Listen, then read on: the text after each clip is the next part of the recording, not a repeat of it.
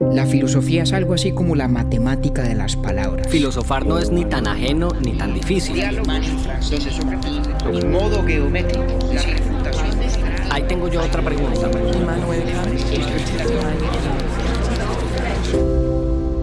Urbi et Orbi a la ciudad y al mundo. Hola, soy María Cristina.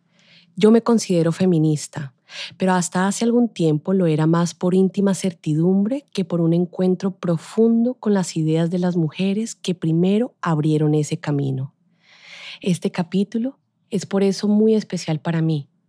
Leer El segundo sexo de De Beauvoir ha sido una oportunidad maravillosa para descubrir la profundidad, las capas intelectuales de un feminismo que ahora profeso con más claridad que antes. Por mí, por todas las mujeres, pero sobre todo por mi hijo, Clemente. Bienvenidos a este diálogo entre Octavio, David y yo sobre el feminismo de Simón de Beauvoir.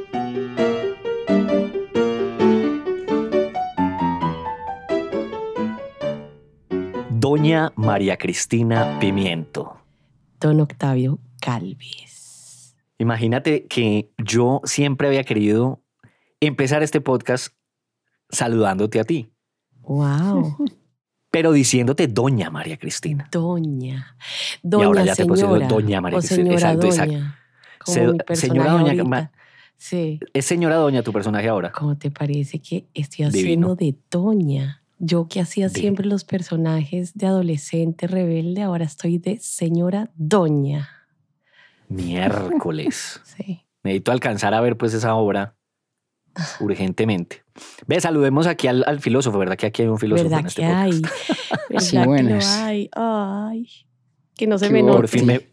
Esta es la, Hola, mi pero amor. qué belleza porque además este es el primer episodio de los 64 que ya llevamos con este en los que estábamos Sí. los tres.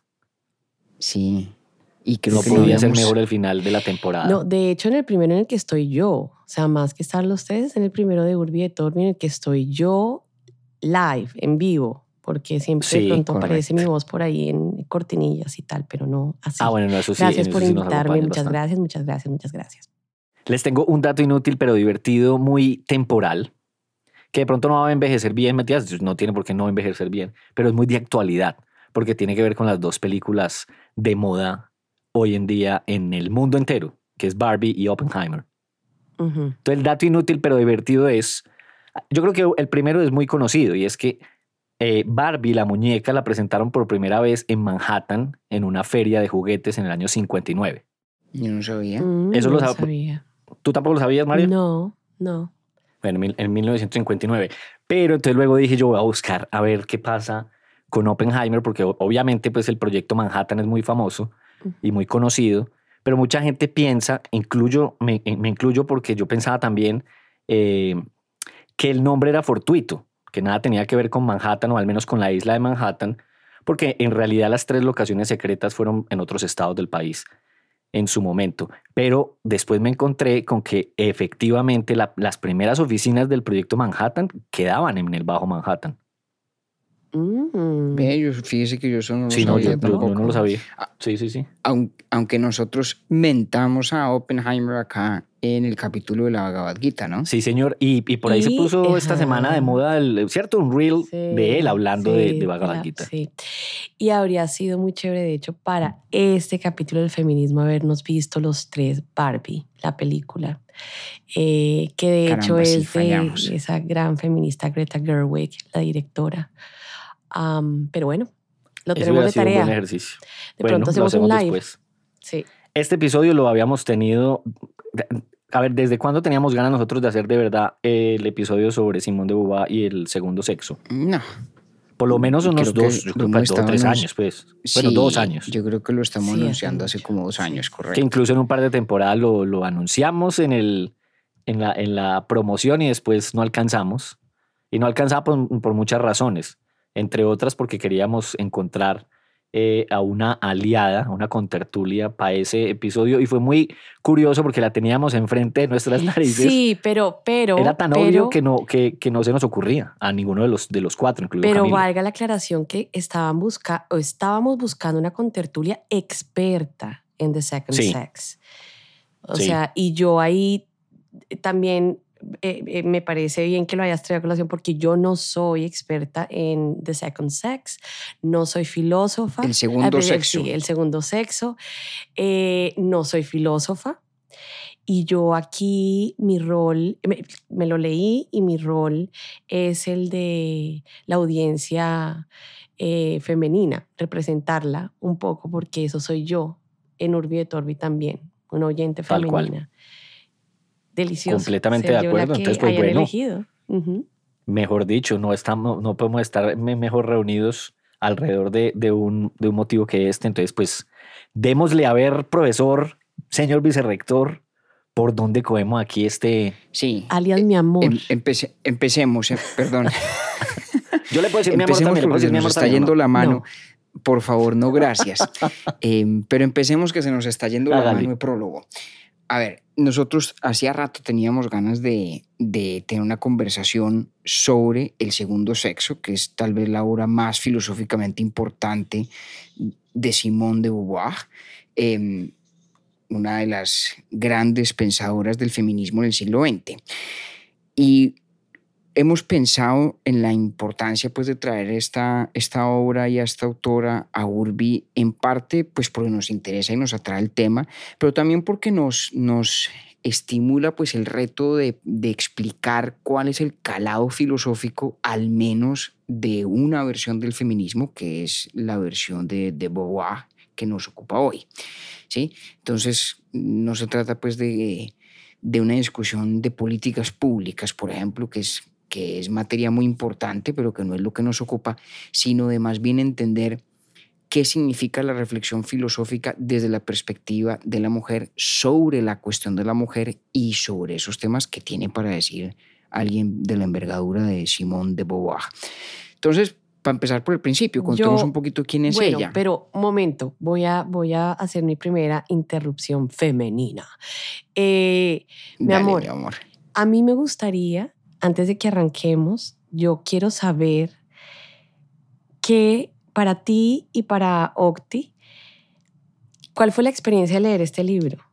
Porque es que este es uno de esos libros que no es como cualquier eh, novela o libro de historia que de pronto el acercamiento tanto de hombres como mujeres puede ser igual o muy parecido. Yo quiero saber cuál fue la experiencia de cada uno leyendo eh, la Biblia, el feminismo, qué, qué les, qué les suscitó, cuál fue lo que lo... Pues si quieres, si quieres me aventuro yo de primero. Em, yo creo que para mí fue un, un descubrimiento en algunas cosas exquisito y en otras doloroso. Em, y digo exquisito porque la verdad no, no quería o no sabía qué esperar y me encontré con una visión filosófica tan interesante en la que se conjugan las ideas del existencialismo, eh, digamos algo casi del método psicoanalítico, una exhaustiva investigación histórica, una habilidad para abarcar esta cuestión de la mujer y de la condición femenina, por, por así llamarla, eh, en la historia y en el mundo social, pues desde una pluralidad de ángulos que realmente es eh, admirable, pues digamos como, como logro intelectual. Y digo olorosa, yo creo que sobre todo en 10 dimensiones. Una es em, la manera tan nítida en la que lo obliga a uno a pensar desde la óptica de las miles de figuras femeninas con las que pues, un hombre como yo ha interactuado en su vida e interactúa en su cotidianidad y con las que no nunca, nunca me he topado tampoco, en el pasado sobre todo. Es decir, me obligaba a mí, la verdad, a ponerme en los zapatos de mis bisabuelas, mis tatarabuelas, mis abuelas.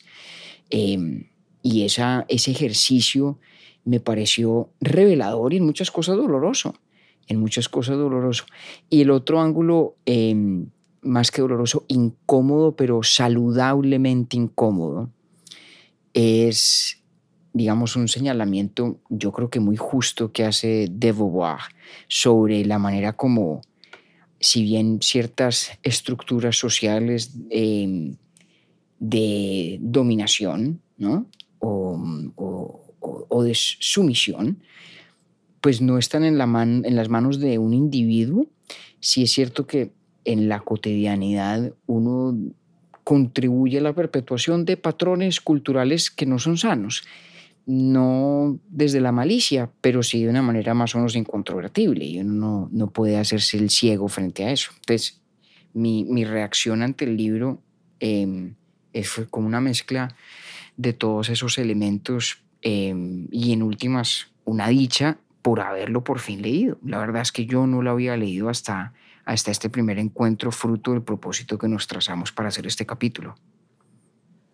Bueno, en mi caso es, ciertamente difícil después de una, de una descripción tan amplia y tan completa que hizo el compañero agregar algo, pero yo digamos que tengo, yo cambiaría lo doloroso no porque para mí no lo haya sido, pero para mí antes que doloroso fue impactante. Fue muy sorprendente leer el pensamiento de Debubá Em, porque desde mi posición ciertamente privilegiada, pues uno es que como hombre ni siquiera se hace esas preguntas porque eh, por circunstancias fortuitas y ajenas a uno, a, su propia voluntad, pues es que uno ni siquiera tiene que hacérselas. Y ahí era cuando yo pensaba que precisamente por eso es que hay que hacérselas, ¿sí? Desde mi posición de hombre, entonces uno dice, bueno, claro, no, es que a mí no me toca, pero precisamente eso es lo que yo, mientras conocía el pensamiento de Uba, pensaba todo el tiempo de, ese es un libro para hombres, más que para mujeres, porque al final del día, pues las circunstancias mismas de la mujer, las mujeres las entienden, pero a quienes nos ha costado dificultad, o incluso me atrevería a decir, quienes no hemos querido entender o ponernos a pensar en el lugar del otro, que es una palabra muy importante en este, en, este episodio, lo será, pues somos los hombres.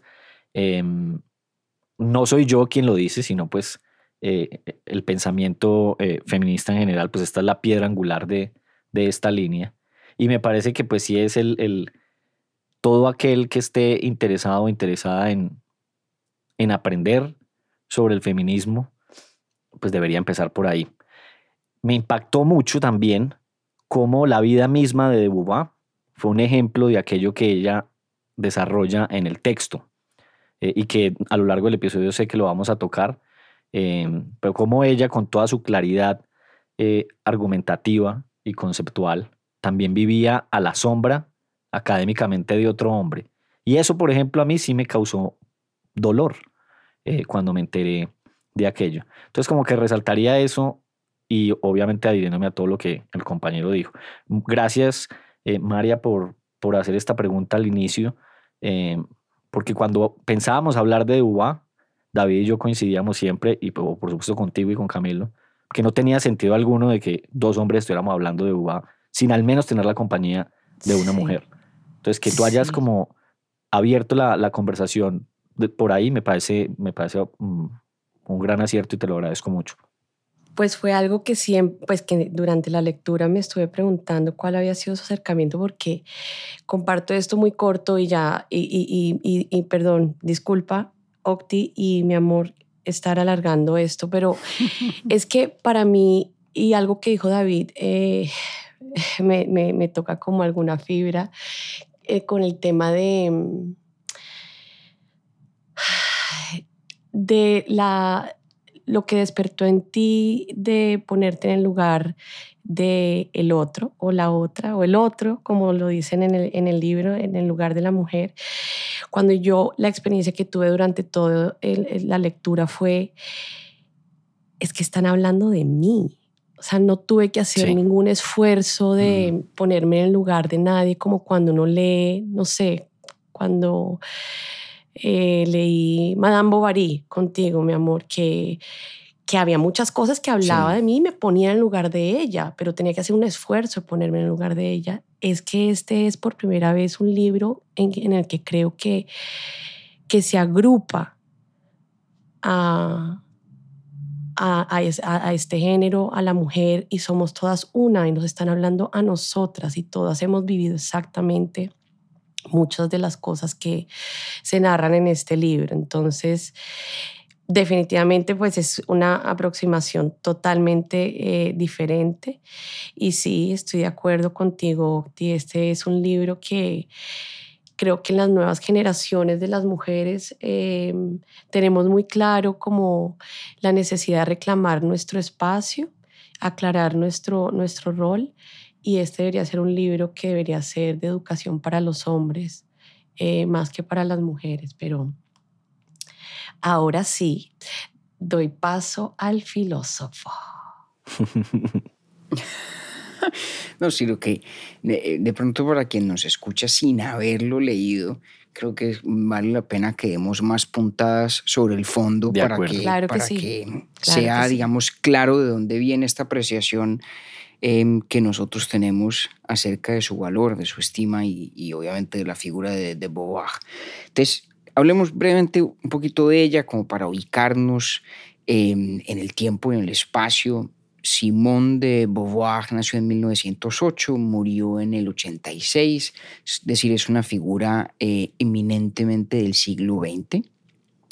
Ah, una mujer muy brillante, fue, no sé si la octava o la novena mujer eh, en pasar una prueba, un examen de filosofía en Francia que se llama el Agregation. Ella estudió en la Sorbonne, eh, de allá se graduó en el 29 y precisamente en el proceso de, de, estar preparando ese examen fue que conoció a Sartre.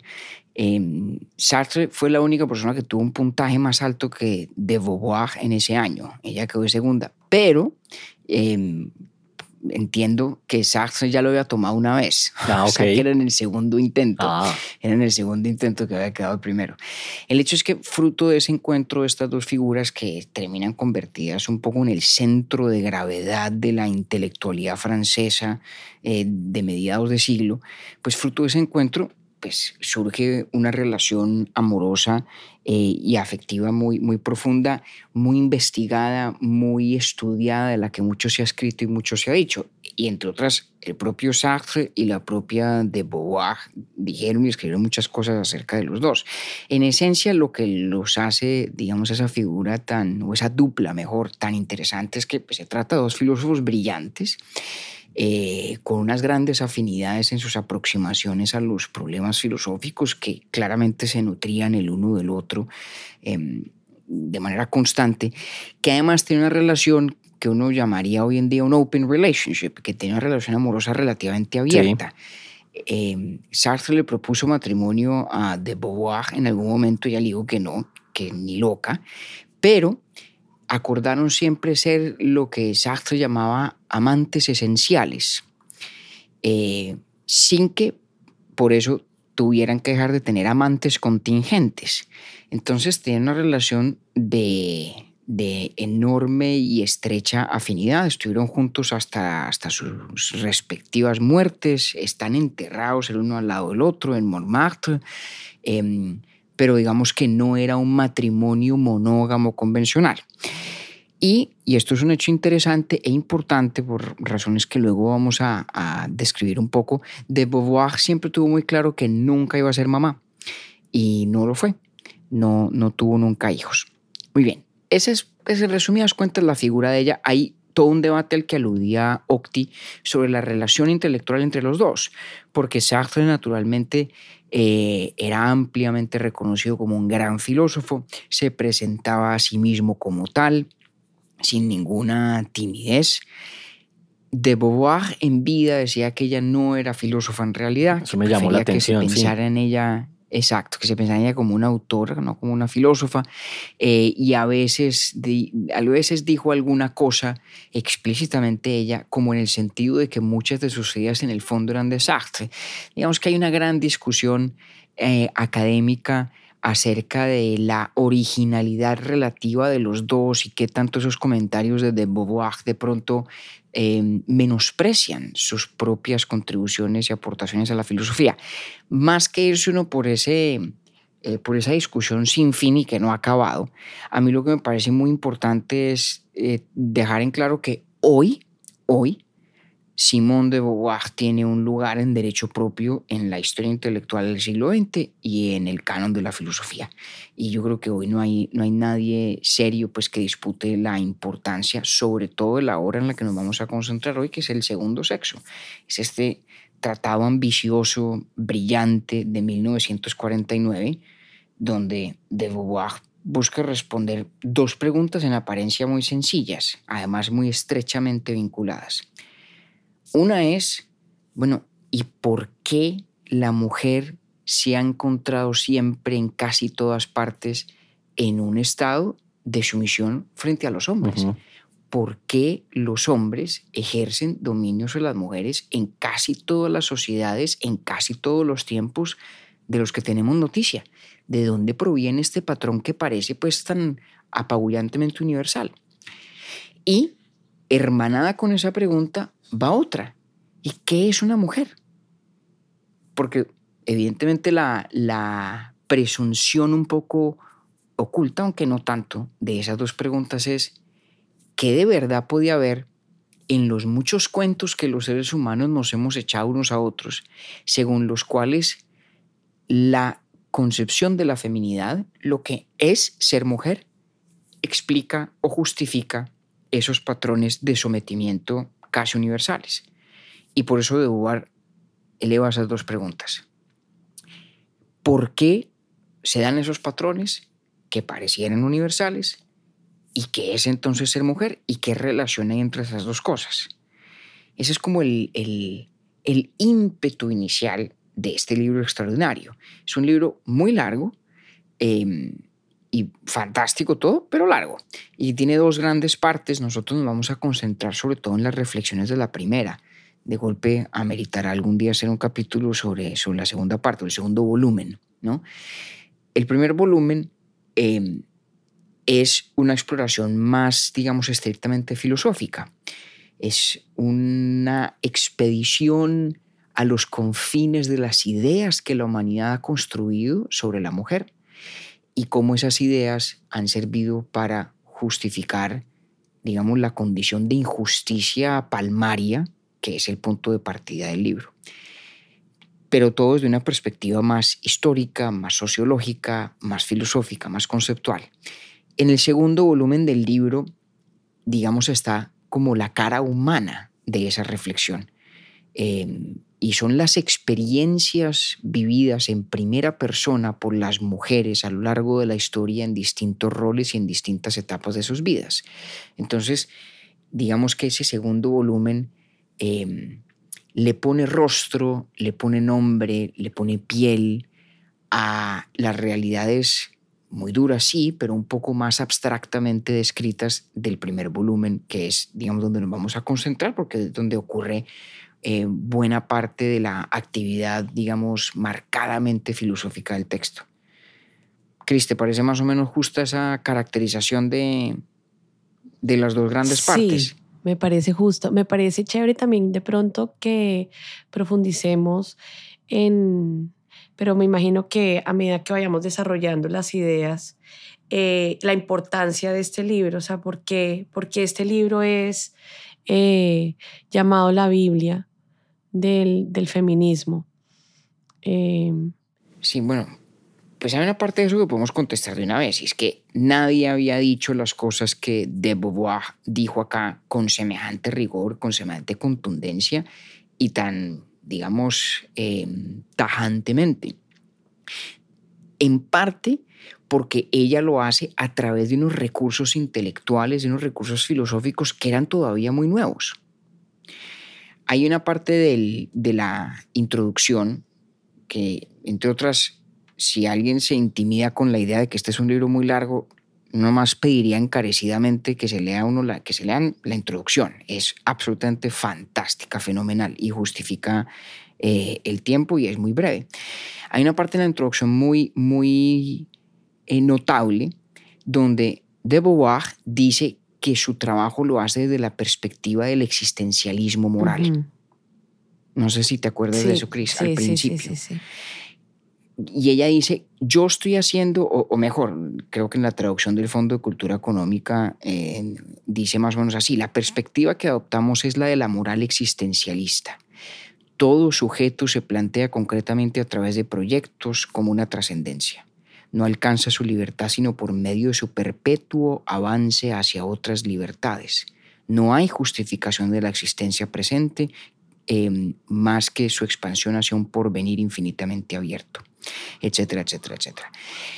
Y eso significa que ella adopta una perspectiva filosófica que contribuyó a gestar, Claro.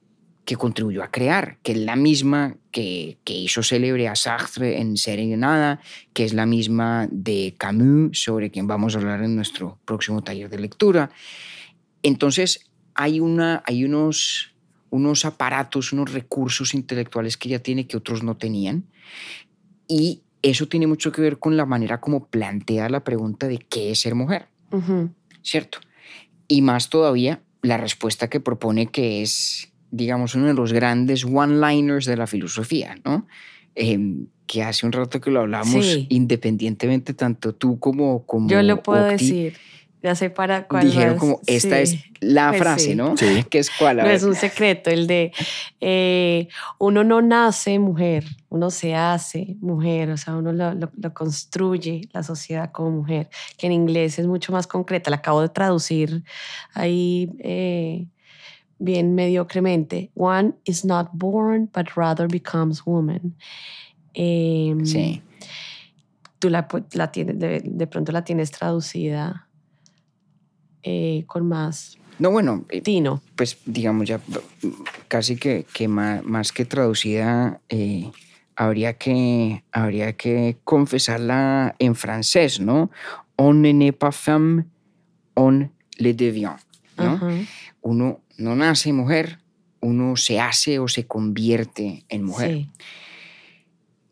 Y esa idea, que es, digamos, la gran idea fuerza de este texto, pues pertenece, como, como estaba un poco explicando, a un clima intelectual que todavía estaba gestándose para el momento en que de Beauvoir propone estas ideas. Es decir, lo que ella dice con los argumentos con los cuales lo dice es, es una cosa realmente muy novedosa, ¿no? Muy novedosa. Sí, Y de pronto, sí. no, no, no, estoy totalmente de acuerdo, o sea, lo, lo de la novedad.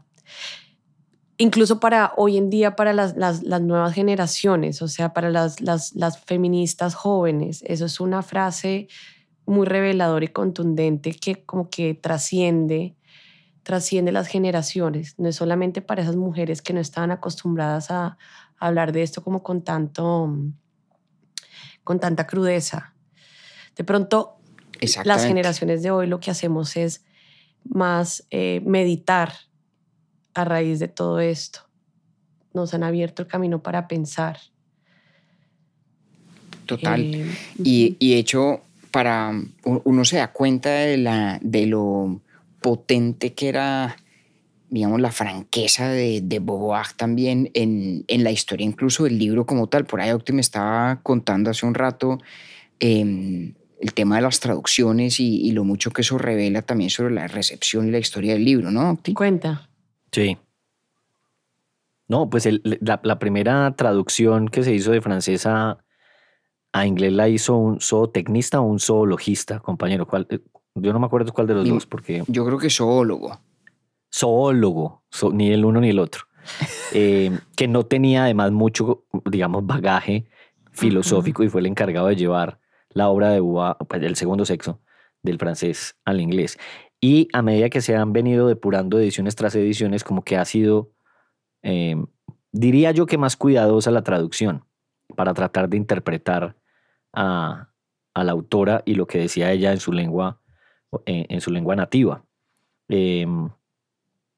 Para mí es muy difícil dejar de pensar que ese poco cuidado que se le prestaba también tenía que ver con el hecho de que en, en otrora, pues, el pensamiento filosófico femenino no era considerado, no sé si prioritario, pero dudo mucho yo que al propio Sartre le hubieran puesto como traductor a un zoólogo, Sí. Claro, yo no, estoy, no tengo, no- mis sospechas no están infundadas en un hecho eh, factible, pero pues eh, como el sticker que uno manda, no me sorprende, no me lo esperaba, pero no me sorprende. Sí, correcto. Y, yo creo que mm, un elemento importante en esa ecuación, Octi, es que los tipos de problemas que de Beauvoir trae a la mesa, ya otros pues los habían planteado, digamos, la cuestión de, la, de la injusticia y la situación de la mujer y la pregunta de qué significa ser mujer y qué es la feminidad, ya había habido algunos acercamientos a eso antes, pero ciertamente no se había incorporado esa pregunta, digamos, al canon de las preguntas filosóficas. En eso usted tiene razón, había cierto desprecio sobre la importancia filosófica de la cuestión misma. Entonces, ¿por qué no nos vamos al fondo de las cosas un poco Em, con esta cuestión de que uno no, o que, una persona no nace mujer, sino que se hace o se convierte en mujer? Em, y hay una, una frase también de la introducción en la que em, de Beauvoir nos deja entrever de una, digamos, para dónde va el ímpetu de su reflexión, que es una frase muy, muy, muy diciente. Dice, esta feminidad la secretan los ovarios o está fijada en el fondo de un cielo platónico? ¿Basta el frufru de una falda para hacer que descienda a la tierra? Hmm. Aunque ciertas mujeres se esfuerzan celosamente por encarnarla, jamás se ha patentado el modelo. Entonces, digamos que el punto de partida de ella es, ok, hay una realidad históricamente apabullante de opresión y de injusticia, de la cual ha sido víctima en casi todos los tiempos y en casi todos los lugares la mitad de la humanidad, las mujeres. Además es una situación que es distinta de otros, de otros incidentes o de otros casos en la historia de la humanidad de opresión entre, entre humanos. Y ella utiliza el ejemplo, eh, digamos, de las desigualdades raciales fruto de la esclavitud y del antisemitismo, ¿cierto? Y dice que hay una gran diferencia y es que en todos esos casos, en esos dos y en otros que se, que se les parezcan, siempre hay un hecho, hay un momento, hay algo que ocurre históricamente que genera, digamos, la divergencia, que genera la, la opresión de los unos para con los otros. Eso es rompedorcísimo. Claro, porque, porque digamos que ese hecho de que sea una relación de opresión un poco históric, históricamente perdón, contingente, sea un accidente histórico, permite, digamos, que todo el mundo logre rastrear un momento en la historia en el que no se había dado ese rompimiento. Y además permite que las personas que lo padecen, que padecen esa injusticia que en algún momento se inicia, también desarrollen una especie de sentido de solidaridad, de pertenencia a un grupo pues, que padece esa injusticia. Y ahí dice la gran diferencia en el caso de la mujer es que siempre ha sido así. No hay memoria de casi ninguna sociedad, en casi ningún lugar del mundo, donde no haya sido así desde siempre. Y ese hecho le da a la actitud, digamos, injusta y opresiva frente a la mujer un cariz de naturalidad, una apariencia de naturalidad. Pues si así ha sido siempre y si así es en todas partes, pues ha de ser porque hay algo en la esencia de lo que es ser mujer que da cuenta de su supuesta inferioridad. Y al, al existir, digamos, esa presunción de naturalidad, y al ser tan extendida en el tiempo y en el espacio, y al hacer parte de la fibra misma de la cultura y de la civilización, pues ocurre, dice de Beauvoir, que las propias mujeres, digamos, en lo que es la cúspide de la experiencia y la injusticia, pues han llegado a ver esas justificaciones espurias como verdaderas, como ciertas, sobre sí mismas. Y todos esos factores conspiran para evitar que haya un sentido del nosotras, un sentido de la solidaridad como el que puede existir en otros grupos humanos Perdón. que padecen injusticia y opresión. Y, y no solamente lo que tú lo que, lo que estás proponiendo el de como la normalización, la norma, ¿cierto? Sino también que ocurre que hay privilegio para unas y las que son privilegiadas como existe en otros casos, como eh, en el tema de la esclavitud, como en otros, en otros temas eh, pues, de un calado muy, eh, pues que no vamos a entrar acá en discusión, pero, pero que en la mujer resulta que se normaliza y es más difícil que se unan como grupo por el tema de que hay privilegio para, se, percibe como privilegio el ser mujer y tener esos, esos, esos comportamientos eh, adheridos. Sí, sí, sí estoy siendo...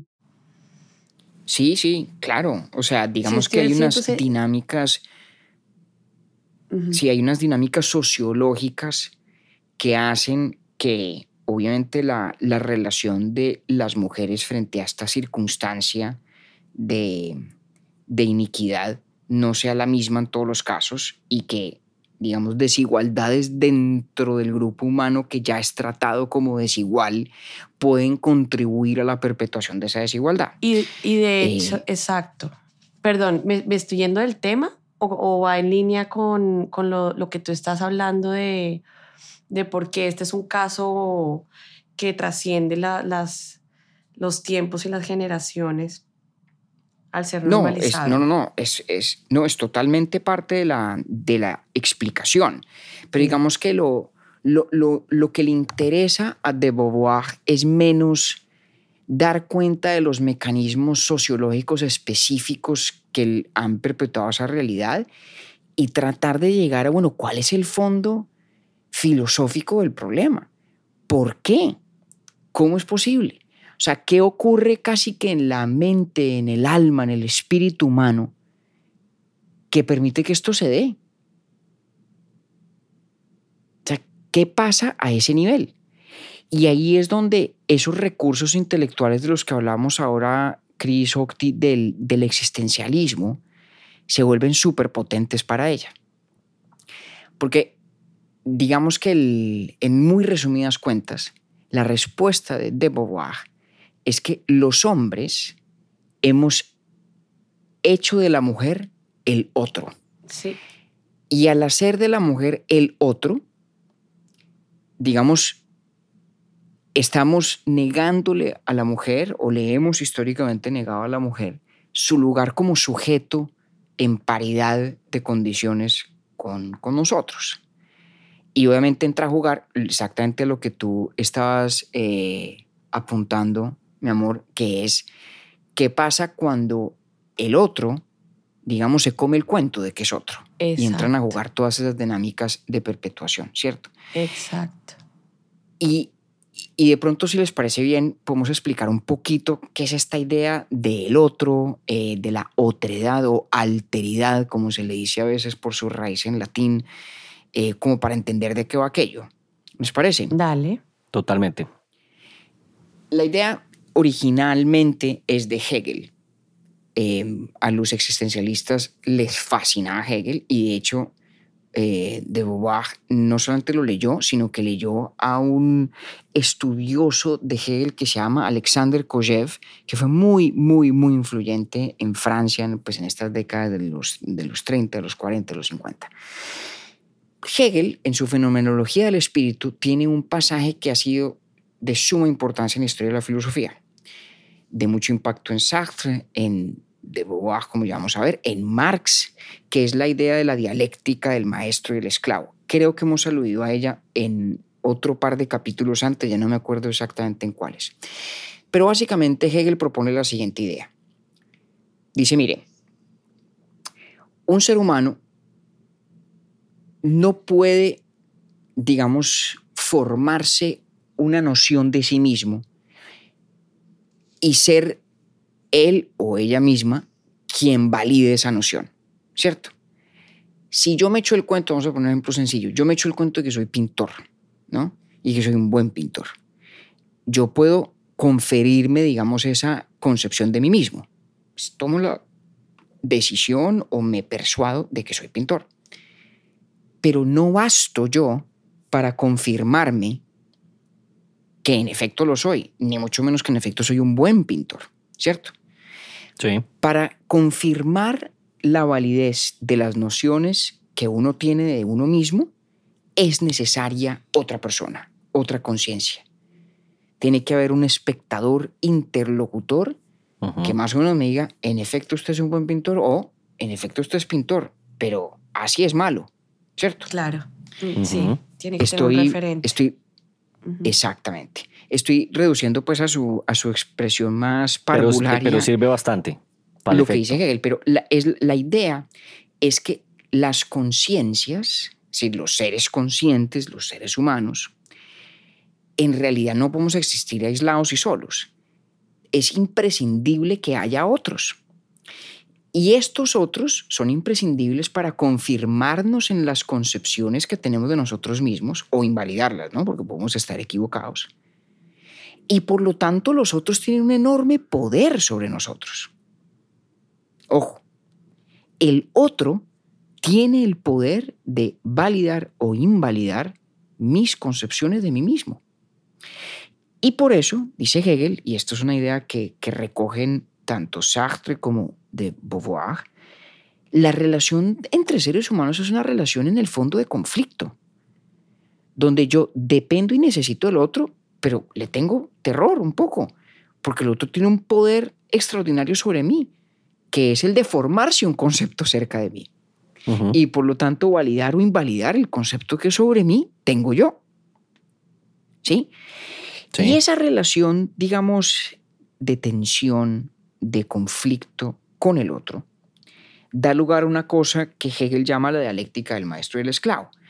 Y la idea es básicamente que ese conflicto llevado a su, a su punto más absurdo y más extremo hace que una persona quiera esclavizar a otra para obligar a la otra a confirmarlo en sus autoconcepciones. ¿Sí? O sea, la, yo supero ese miedo y ese conflicto y ese temor de lo que el otro pueda validar o invalidar de mis autoconcepciones, sometiendo al otro a mi propia voluntad. ¿Cierto? ¿Bien hasta ahí? Sí. Bien hasta ahí.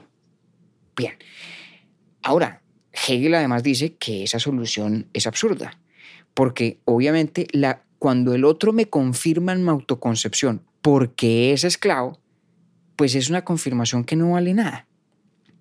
Esta es como la, la, la paradoja de, eh, de los poderosos, ¿cierto? Rodeados de lo que uno en inglés llama yes men, ¿no? Los lacayos eh, que a todos le dicen que sí, que le dicen que todo es maravilloso. Este es el emperador desnudo, ¿no? Sin ropas.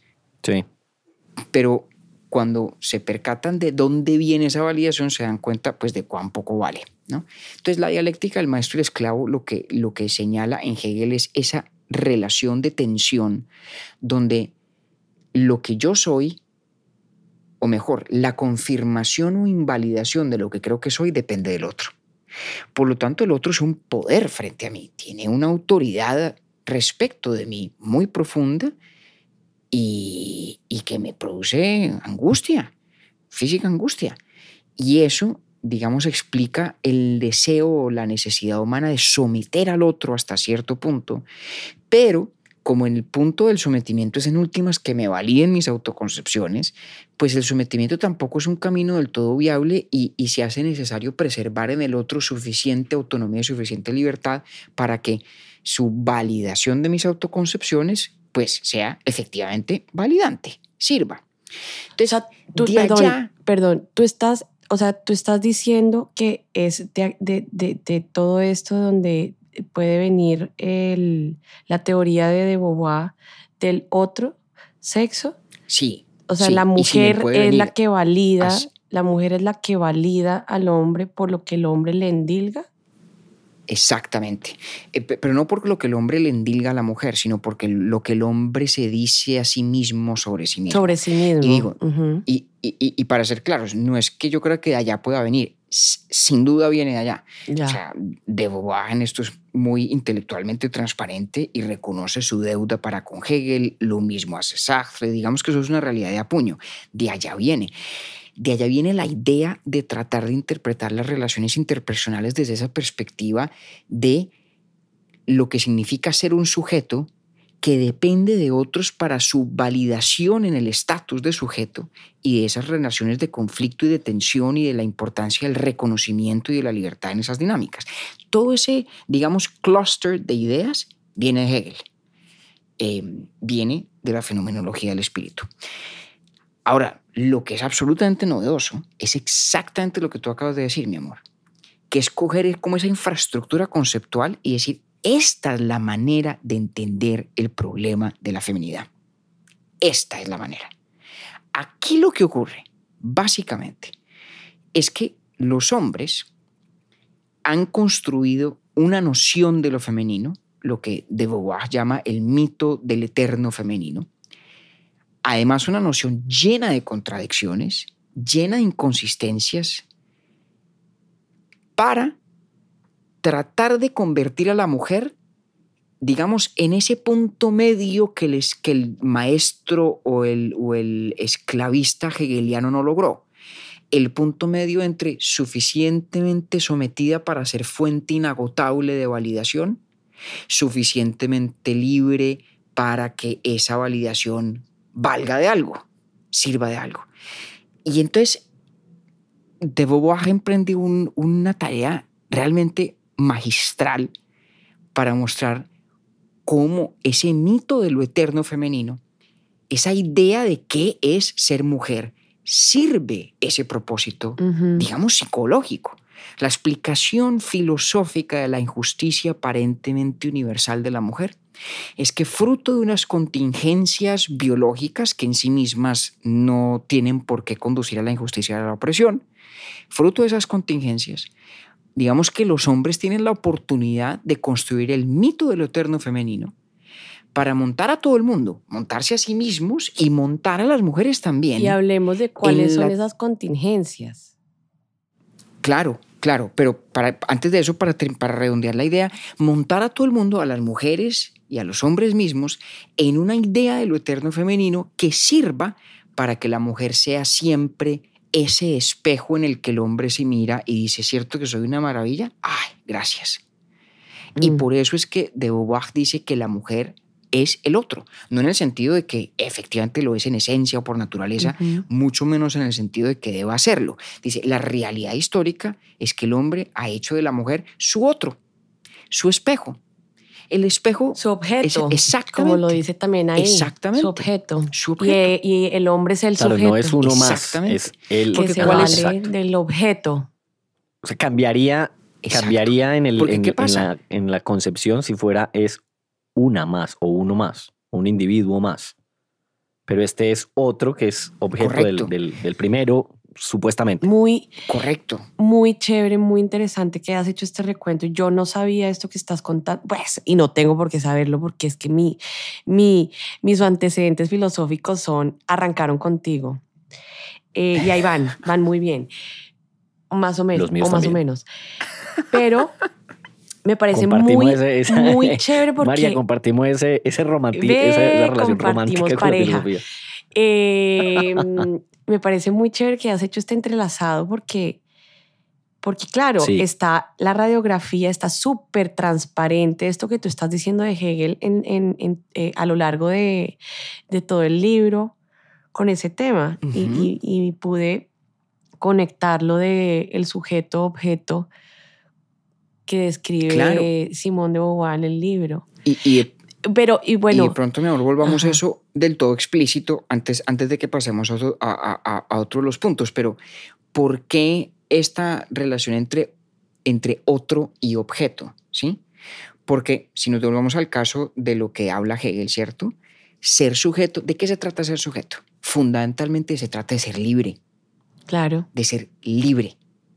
Acuérdense ese pedacito que, que, leí ahorita sobre, desde la, de la introducción del de segundo sexo, donde dice, exacto, este es un texto escrito desde la perspectiva de una moral existencialista. ¿Qué es lo más importante? ¿Cuál es el, como dirían en inglés, the name of the game? ¿De qué se trata todo este asunto de estar vivos y de vivir? Se trata de ser libres.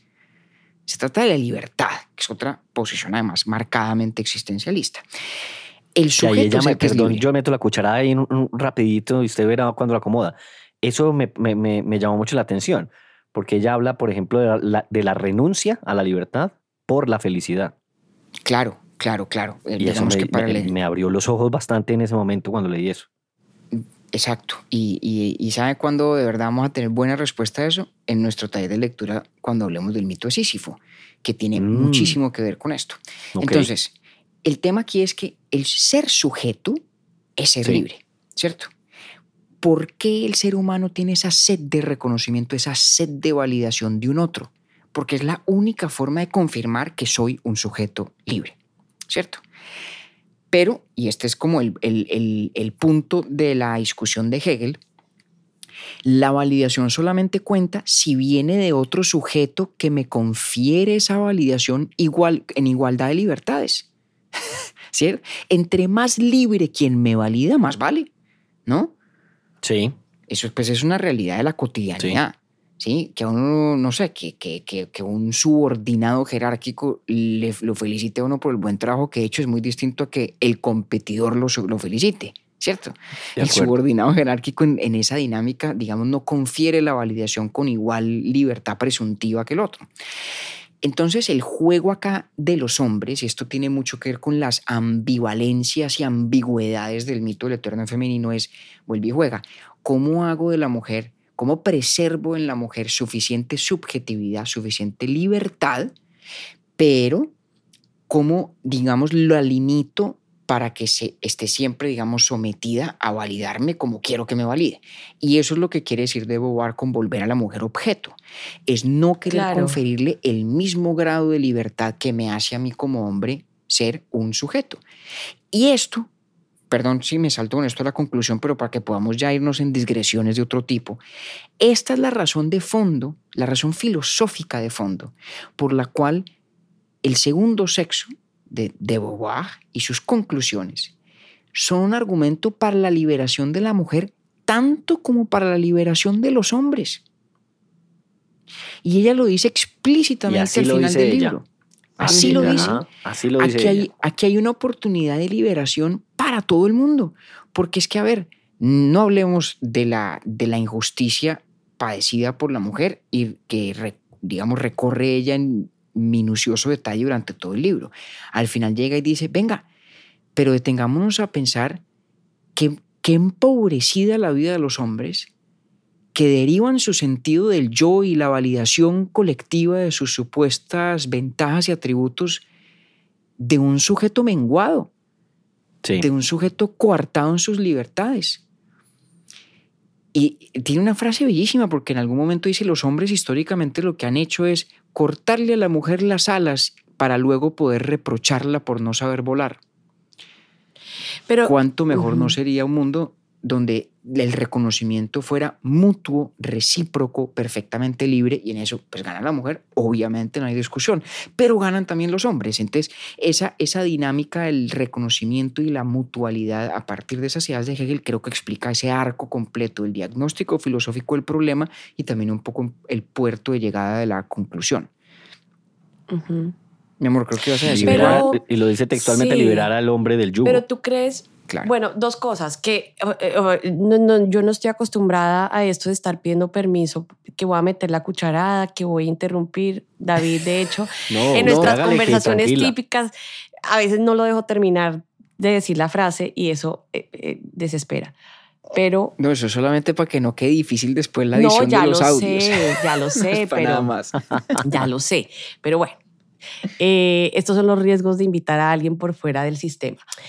Lo que quería, eh, dos cosas. Uno, me parece que con lo que estás, eh, con lo que dices de, de qué forma la mujer valida eh, la existencia del hombre y, y es ese espejo que necesita el hombre, ese, ¿cierto? Ese objeto, ese otro, es que la tiene muy fácil también, porque es que eh, le puede dar poquitas libertades como, bueno, no, sí, ve y trabaja, bueno, no, sí, ve y vota, pero igual que si tu condición fisiológica es quedar embarazada y, y menstruar.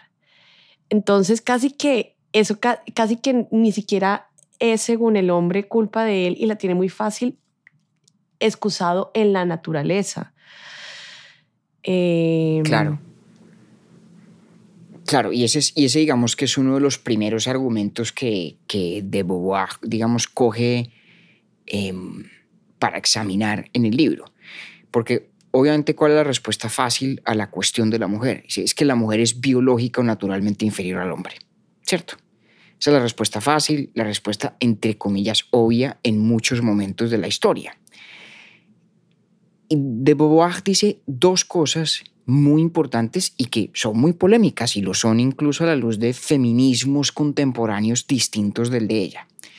Lo primero que dice es que la diferencia entre hombres y mujeres, entre los sexos biológicos, es irrefutable. De Beauvoir nunca, nunca niega que hay una diferenciación biológica real entre hombres y mujeres. De acuerdo. Eso no está en discusión, ¿cierto? Sí. Tampoco está en discusión que es una diferenciación que pone a la mujer, sobre todo en ciertos estadios de la civilización, en una cierta desventaja, exactamente lo que tú has dicho. O, mejor, como en la paradójica posición de ser aquella de la cual todo depende, porque la preservación del clan, imaginémonos pues, eh, no sé, la situación en, la edad de, bronce, pues, o la de hierro, la preservación del clan, del pequeño grupo familiar con una tasa de mortalidad absurda y una tasa de mortalidad infantil aún más Y eso, absurda. mi amor, depende porque de qué. Eh, de hecho, en esos tiempos, como lo describe en la parte de la historia, en, en los hechos y mitos de, del primer volumen, en esa época no les interesaba perpetuar el clan, ni la raza, ni, ni nada distinto a, el, a, vivir el presente y a sobrevivir y, y tocaba era salir a, a luchar y a pelear con el tigre seguramente, no sé y precisamente por eso aún más débil era entonces la mujer al, al, al quedar embarazada y al tener que menstruar. Correcto, correcto. Entonces, digamos que de Beauvoir reconoce todo eso. Dice, mira, hay una realidad, una diferencia, digamos, en la masa corporal promedio, en la fuerza muscular, en, en fin, ¿cierto?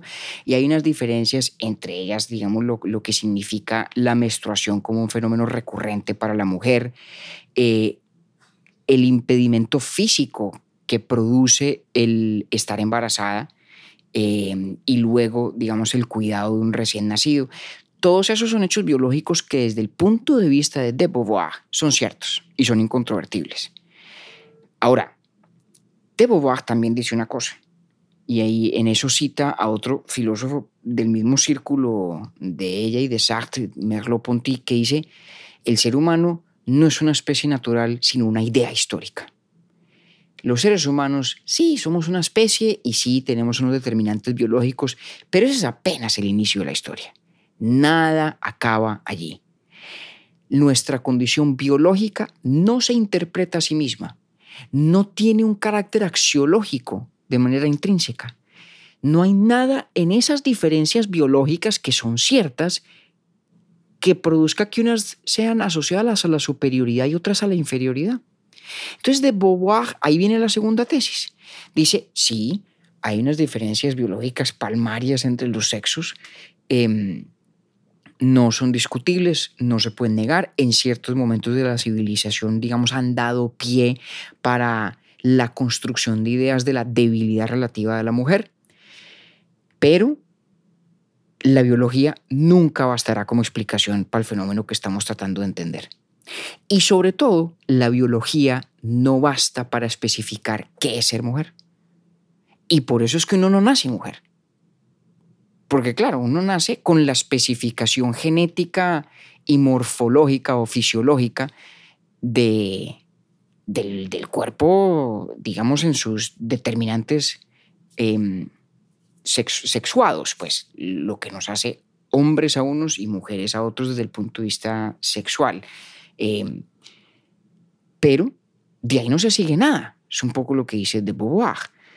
De ahí lo que viene es una cantidad de construcciones culturales, un ejercicio de construir mitos sobre esos cuerpos.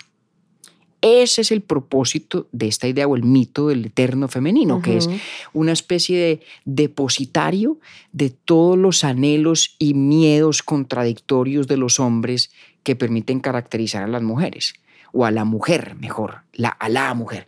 Y está lleno de contradicciones y, y, y de Beauvoir juega con eso. Algunas, yo creo que además de increíble actualidad. Dice, mire, nada más contradictorio que la manera como un hombre suele pensar acerca de su madre, de su esposa, de su hermana, de su amante, de una prostituta y de su suegra.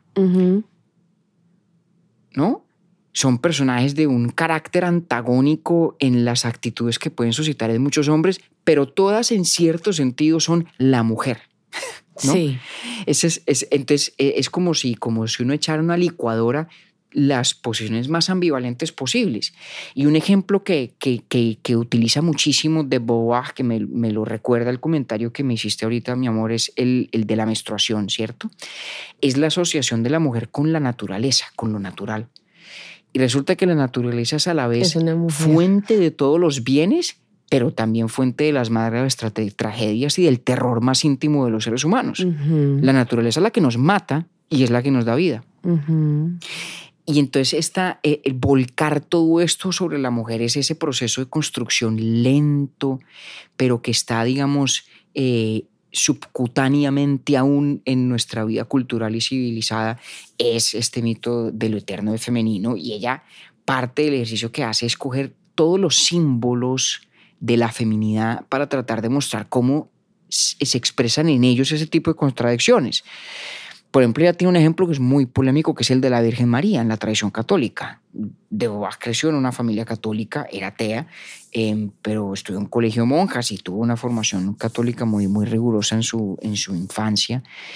Y dice sobre, sobre la Virgen María una cosa pues muy, muy, muy intrigante y fuerte también. Dice que la figura de la Virgen María en la tradición católica es la rehabilitación de la mujer a través del logro de su propia derrota.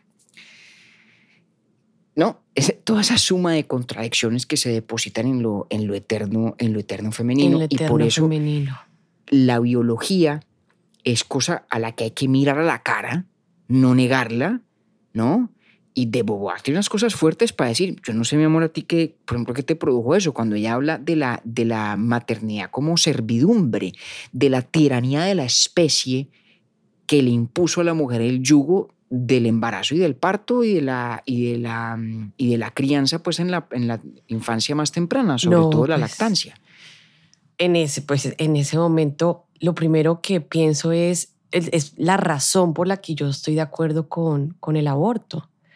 Porque es ahí donde se puede encontrar una libertad y, y- y de pronto una respuesta a esa pregunta que también se hace en el libro de cómo puedo ser mi propia mujer. O sea, cómo en medio de todo esto puedo ser mi mujer. Eh, eso fue lo que me Claro. produjo el tema de la maternidad. Enseguida como que me, me vuelco con más radicalismo a- al tema de, de, de- de estar de acuerdo con, con el aborto. Y, y ahí es donde hay obviamente unos, un, un salto lógico muy importante, ¿cierto? La frase que tanto tú como Octi identificaron de que es la frase del libro, ¿no? Uno no nace mujer, uno se convierte o se hace mujer, ¿cierto?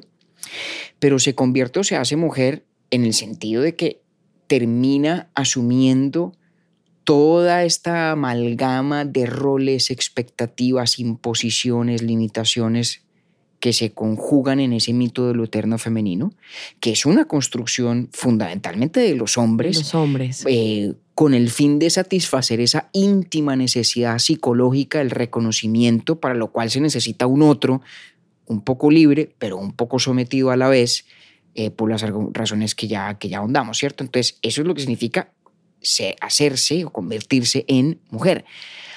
Pero el gran salto después queda de Beauvoir es, bueno, si nos damos cuenta que el ser mujer o la feminidad es una construcción en ese sentido, ¿sí? Es un fenómeno que sí es históricamente contingente, que no es reflejo de una esencia, digamos, eh, en el cielo platónico, ¿no? Para volver a aludir a esa frase que, que leí también de la introducción del libro. Si eso es así, significa que como todo lo que es artificial en el ser humano, pues es susceptible también de cambio y de reevaluación. ¿sí? Porque pues los mitos también se pueden reemplazar, se pueden caer y pueden construirse nuevos mitos. Obviamente son procesos culturales complejos, largos, no siempre explícitos. Seguramente las más de las veces no son exitosos cuando son explícitos, no sé. Pero no están escritos en los genes. Y eso significa que la gran posibilidad que se abre cuando uno reconoce que no se nace mujer, sino que se hace mujer, es que se puede hacer mujer o convertirse en mujer en otro sentido completamente distinto de la feminidad. Que es a donde va esa, esa pregunta que tú te hacías, mi amor, de, o sea, ¿cómo puedo, cómo puedo ser one's own woman, ¿no? La, una, propia, una mujer propia. Es decir, Mi mujer, sí. Quiero ser mi mujer. mi mujer. Exacto. Exacto. Eh, y la, la oportunidad de que esa pregunta siquiera sea inteligible la da el diagnóstico de De Beauvoir. De decir, ¿hay una realidad biológica? Sí. Pero sobre esa realidad biológica está construido, está construida, digamos, la torre de Babel de la civilización. Y esa torre se puede tumbar, se puede volver a construir, se pueden reemplazar partes, etcétera, etcétera, ¿no? Y fíjese, Octi, esto de hecho tiene mucho que ver con una cosa que hablamos usted y yo hace mucho rato en el discurso sobre los orígenes de la desigualdad de Rousseau. ¿Se acuerda que hablamos mucho de esa diferencia entre lo natural y lo artificial? Sí. Y de Beauvoir está capitalizando ampliamente el hecho de que la condición humana precisamente tiene todo que ver con la perpetua amalgama entre lo natural y lo artificial, o mejor, la imposibilidad de escindirlos. Entonces, de a cualquiera que diga, no, es que esta historia de exclusión, etcétera, etcétera, se explica porque es que la mujer esencialmente o naturalmente es esto o aquello. Sí, Ante está eso predeterminada responde- a. eh, ante eso responde de Beauvoir con las mismas armas que en su momento esgrimió Rousseau. Si en un momentico es que la cosa es más compleja. En Sí. la realidad humana, el artificio define la manera como natura se expresa. Lo que parece natural tiene a veces mucho de artificio. Y esa, ese, em, ese proceso de decomposición, casi que habría que decir de deconstrucción de la idea de, que lo que, de lo que nos parece lo femenino, esencial y naturalmente, es exactamente el gran logro filosófico de esta obra. Y fíjese que ese concepto que usted dice, lo natural, tiene mu- pro- pro- probablemente tenga mucho de artificio, es cuando ella aborda qué es lo débil, que es el concepto de debilidad. Exacto, exacto, pero se da por natural porque es un lugar común, claro. Claro. pero qué tan artificial es entender eso. ¿Cuántas mujeres no hay más fuertes, incluso físicamente, que muchísimos hombres? Pero se da además, por sentado. además, se da por sentado Claro. otro. Me llega, yo no quiero dejar pasar eh, decir algo y es, me llega, me llega bastante, eh, no, ni siquiera sé cómo calificarlo, me llega mucho o muy hondo, e- eso es lo que quisiera decir, como lo que acaba de decir hermana Cristina, eh, bajo su condición, bajo su propia versión de su mujer. Eh, Clemente, ese- el hijo de ustedes, tiene menos de un año. Entonces me llega muy hondo aquello que dice María Cristina. O sea, es, es- no es que esté det- predeterminada ella porque así lo quisimos nosotros, a que, que ella es mujer porque es mamá. Esa es otra discusión. Eso es, hace parte de su autonomía y su, y su, y su, y su individualidad. ujú. Sí. Entonces me llega mucho, me llega profundamente. No quería dejar pasarlo en, el, en la grabación, resaltarlo, porque me pareció bastante importante. Yo creo que uy, eh, acá nos podríamos quedar y sería delicioso incluso eh, tener esta conversación en persona los tres con una cerveza O con dos. o con tres o de una vez las cinco. Eh, y con más, con, con más mujeres, uy, con nuestras Sí. mamás, con nuestras mamás, Sí. con nuestras Imagínate. Lo que dijo, abuelas. lo que dijo David al principio, con las tías, con las amor. Es que abuelas. yo quiero decir una cosa antes de que nos vayamos. David se leyó este libro cuando yo estaba durante mi embarazo, casi que hacia el final de mi embarazo, y él, los primeros días de nacimiento de, de Clemente, David terminó este libro. Y no sé, no sé qué tanto haya afectado su, su manera de, eh, de pronto, de, de acercamiento hacia la etapa que íbamos a, a comenzar. Eh, yo como madre, él como padre, pero sobre todo él viéndome a mí en mi eterno, eterno femenino. Eh, pero sí recuerdo, mi amor, verte a ti muy, muy afectado y, y muy reflexivo sobre, Sí. sobre la realidad que otras mujeres en tu vida tuvieron que enfrentar. Eh, Sí, total. Es un libro Total. que de verdad es eh, sacude todavía, sacude de generación en generación y es sí. porque a pesar de que estas cosas ya se han dicho, pueda que ya han, per- han perdido su relevancia porque ya se ha avanzado en X o Y cosas, es una, es una batalla que se sigue dando. Es que lo que también decías tú hace un momento, esto es, es la batalla más larga de todos los tiempos. El de, el de la mujer, eh, de la liberación femenina. Em, invita muchísimo a la meditación y yo te agradezco también a ti, David, aquí en vivo, que, que, que me hayas regalado eh, mi propia habitación. Creo que sería la traducción. Eh, Sí, eh, una, una habitación, habitación propia. propia. creo que es la- eh, en español, una Sí. habitación propia de Virginia Woolf, porque para mí hoy en día sí la liberación femenina tiene todo y mucho que ver eh, con, con la afectación, con lo económico, con el factor económico de poder tener uno Total. esa... eh, es que la capacidad de decisión se reduce a si puedo hacerlo o no económicamente, sobre todo para una mujer que, que hasta ahora se nos están abriendo distintos campos de, de, de profesiones. Eh, quería decir eso porque además de Beauvoir, dedi- de, dedica un, un- un capítulo muy largo en la historia, en los hechos, eh, con respecto a cómo se desaceleró el, la el, el- el involucramiento de la mujer en la economía, que eso nos, Sí. nos atrasó muchísimo. Eh, a que este es mi parecer. Esa es la nueva frase de esta casa No, pues, Octi. Sí, A sí, que este, además- a que este sí, es mi parecer. No, Ah, mi amor, que este es creo mi que ya parecer. lo que acabamos de hacer en este capítulo es más o menos los cinco pelagatos ya entran todos a la alcoba. Ah, sí, también. Menos. Más o menos. Prácticamente. Am- Además, porque hasta la que este es mi parecer, es, es una intimidad nuestra pendejísima, pero pues para no dejar a la gente colgada de la brocha. María Cristina, esa obra de teatro a la que al principio aludieron Octavio y tú, mi amor, eh, como si todo el mundo estuviera enterado, está haciendo, está presentándose en este momento en Nueva York con el repertorio español con una obra de Sor Juana Inés de la Cruz, una obra bellísima eh, en verso y utiliza como a veces hago yo en este podcast y a veces me lo han recalcado uno- algunos oyentes, Sí. utiliza vocablos un poco arcaicos como el aqueste. Y como el acuyá también. María Cristina, o el acuyá.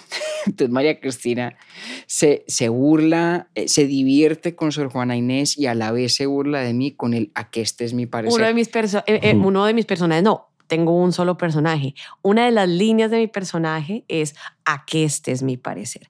Entonces, No. muchachos, a que este es mi parecer. Necesitamos la plateca para podernos entonces, de verdad, poder movilizar con más fuerza en esta, en esta Sí. larga lucha femenina. Em, Y ese es un tema, mm, Octi, Cris, que podremos también tratar el día en que podamos hacerle un capítulo al segundo volumen del libro. Estuvimos muy concentrados como en el grueso Chévere. filosófico Sí. del primer volumen, porque entre otras cosas, una de las grandes características de, de, de Beauvoir y de la tradición feminista en general es insistir en que la libertad no puede ser cuestión únicamente del acceso formal a derechos abstractos. ujú. Fuera de los derechos abstractos o el acceso formal a ellos, tiene que haber posibilidades reales de disfrutar los bienes que esos derechos permiten. La libertad está, digamos, situada, situada en la particularidad de las circunstancias de las personas. Y, por eso, de hecho, en la filosofía feminista en general, ahí se, se le confiere un enorme valor a lo que podría en otros ámbitos parecer reflexión anecdótica, que es el segundo volumen del segundo sexo, que es este re- recorrido por figuras de la literatura, de la historia, mm, personas conocidas de, de Beauvoir, sobre realidades individuales, pero que reflejan la importancia de pensar en la libertad o en la liberación como una ambición cuya materialización concreta supone muchas cosas más allá de la posibilidad formal de acceder a ciertos derechos o privilegios. Eh, exactamente lo que tú dices. Puede que toda mujer hoy tenga derecho a, mm, a una cosa o la otra.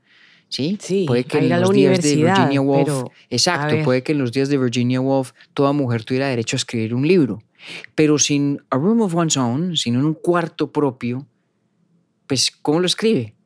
Entonces, eso que tú dices es súper importante en toda esta tradición y yo creo que va muy al núcleo, al corazón de ese segundo volumen al que, bueno, Hagámoslo, hagámoslo en la siguiente temporada. Eh, les propongo una cosa para el cierre de- del, del capítulo. ¿Por qué no cada uno le dedica este capítulo a una o a dos mujeres en su vida? Comienzo. Yo se lo voy a dedicar a Janis Martínez y a Luciana Pimiento, mi hermanita y mi mamá. Yo te sigo, pues me leíste la- el pensamiento, yo se lo voy a dedicar sin lugar a dudas a mi mamá, Gloria Villegas, y a mi sobrina, que se llama Sara Luque. Mierda, bueno, pues no, es que yo se lo dedicaría a todas las mujeres, a todas las mujeres de, de mis afectos. Em, pero creo que empezaría por mis abuelas. Creo que empezaría por mis abuelas y seguiría por mi mamá, por mi hermana y por Chris. Mi amor. Pero saben, Y por una chiquitica que nació, Matilde. pero, Ay, pero saben sí. ustedes a quién, le, a Por quién yo le convertiría este episodio con bastante entusiasmo? ¿A quién? A mis amigos hombres. Ah, no, pues por favor, es que lo más esencial es eso. Perdón, es ya- esencial. estamos pasados de piña, tenemos que cerrar. Sí. Solamente déjeme concluir con esto. Por favor, por favor, si nunca ha leído a Simone de Beauvoir, si se ha preguntado de qué se trata el feminismo, si vale la pena, si no vale la pena, en qué consiste, si tiene el más mínimo interés sobre este tema, eh, y de hecho debería decir, aunque no lo tuviera, por favor léase la introducción al segundo sexo. Son 10, 15 páginas, tal vez vamos a compartirla en nuestro boletín, eh, pero realmente que, que es, eh, es la punta del iceberg, pero sí que dice mucho y sí que vale la pena. Totalmente. María, muchas gracias por acompañarnos. Te queremos mucho. Muchas gracias. Gracias a ustedes por invitarme. Aquí nos seguiremos viendo Amor, más frecuentemente. Gracias por medírtele. Mi amor. Y vea, y le cumplimos a los pelagatos con la temporada. Estuvimos bien juiciosos en toda la temporada. Ay, muy juiciosos y terminamos pues casi que todos metidos en la recámara de María Cristina y David. Muy bien. Y ahora sí, eh, denme unas vacacioncitas porque tengo mucho trabajo. Entonces nos vemos en, unos, en unas semanitas. Volvemos para la, para la próxima temporada. Vaya a trabajar, Adiós, maestro. pues, Octavio Galvis. Hasta Feliz luego, verano. Cristina y don David. Un abrazo a todos. Chao. Urbi et Orbi es producido por Bielo Media, con la música original de Felipe Durán, la coordinación general de Camilo Zuluaga y la dirección creativa de María Cristina Pimiento. Agradecemos especialmente a Luchi y Titín por la voz del cabezote y nuestro logo. Nosotros somos David Zuluaga y Octavio Galvis. Feliz día, feliz tarde o feliz noche.